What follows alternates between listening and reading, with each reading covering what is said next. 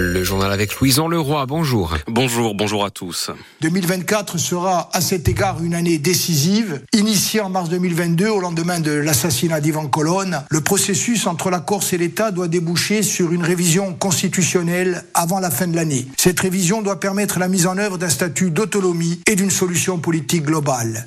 Cette perspective est une opportunité que ni la Corse ni l'État ne doivent manquer. Échouer et laisser passer le train de l'histoire serait une faute aux conséquences graves et sans doute irréversibles. En sens inverse, la réussite est désormais à portée de main. Des acquis importants ont d'ores et déjà été enregistrés. Du côté de la Corse, la délibération votée le 5 juillet 2023 exprime la demande largement majoritaire des Corses et des institutions qui les représentent. Elle doit bien sûr être prise en compte par Paris. Le respect du suffrage universel est la règle de base de la démocratie. Vous venez euh, d'entendre un extrait des vœux de Gilles Simeoni, exercice euh, traditionnel pour euh, les politiques au passage à la nouvelle année. Les vœux pour 2024 du président de l'exécutif de Corse sont cette fois marqués bien sûr par la perspective de l'autonomie de l'île. Le combat pour la Corse peut être gagné, assuré hier soir Gilles Simeoni dans une vidéo publiée sur les réseaux sociaux. De notre côté, toute l'équipe de France Bleu RCFM vous souhaite évidemment une très belle année 2024. La nouvelle année commence avec euh, du vent et de la grisaille en Corse, mais pas de quoi décourager les irréductibles de Figadio, là, de se jeter à l'eau comme à chaque jour de l'an. Un bain revigorant et rafraîchissant devenu une tradition au fil, au fil des années. C'était ce matin et pour l'occasion, Jean-Philippe Thibaudot a enfilé son plus beau maillot. Comme chaque année depuis 10 ans, les irréductibles de Figadio n'ont pas dérogé à la tradition et malgré la fraîcheur du jour, ils n'ont pas hésité à se jeter à l'eau. Elle est froide, elle est froide, elle est à 15 degrés. C'est comme un challenge, hein. on dit voilà, allez on fait le bain du jour de l'an. Et au début c'était un peu difficile parce qu'on n'osait pas, et puis après on a osé. Et maintenant voilà, comme euh, nous sommes euh, comme une petite famille, où on se retrouve tous les ans pour le bain du jour de l'an. Ça a créé les irréductibles de Figadio C'est traditionnel maintenant.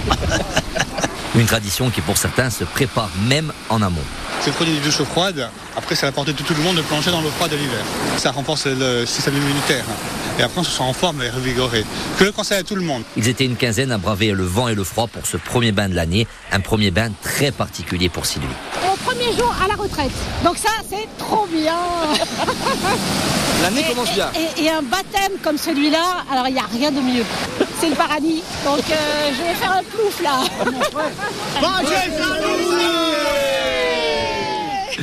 Allez, maintenant, allez prendre une douche bien chaude, Jean-Philippe Thibaudot. Vous étiez frigorifié à votre retour à la radio ce matin.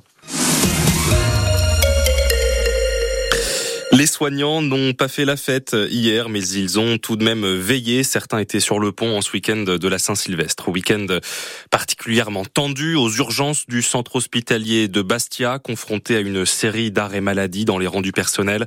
Le service d'urgence était alors placé en mode restreint, manque de personnel, de lits, de moyens. 2024 ne s'annonce pas plus radieux que l'année écoulée dans les hôpitaux.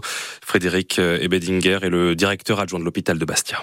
L'année 2023 effectivement a été marquée par un tournant puisque on a eu euh, effectivement la, mise en œuvre d'une loi, la loi RIST, hein, qui visait à l'encadrement des rémunérations des médecins remplaçants. Alors pour ce qui est de l'hôpital de Bastia, euh, certains secteurs étaient plus concernés que d'autres, hein, notamment notamment les urgences. Donc euh, cet encadrement forcément a eu un, un, impact sur le nombre de médecins remplaçants, impact qu'on a essayé évidemment de contenir au maximum et, et de, de, garder notre attractivité médicale auprès de ces médecins remplaçants en proposant des rémunérations qui finalement peu ou prou se rapprochaient des des rémunérations qui préexistaient avant l'application de la loi RIST, avec euh, notamment la revalorisation des gardes qui avait été euh, décidée par le gouvernement euh, depuis maintenant la période Covid déjà. L'année 2024 va effectivement nous, nous, amener à nous remettre, en tout cas à revoir certaines, certaines organisations. Hein. Là, on parlait des urgences en particulier, et il faut nécessairement pouvoir retravailler l'ensemble des circuits de prise en charge de manière à ce que la fluidité soit encore meilleure qu'elle ne l'est aujourd'hui.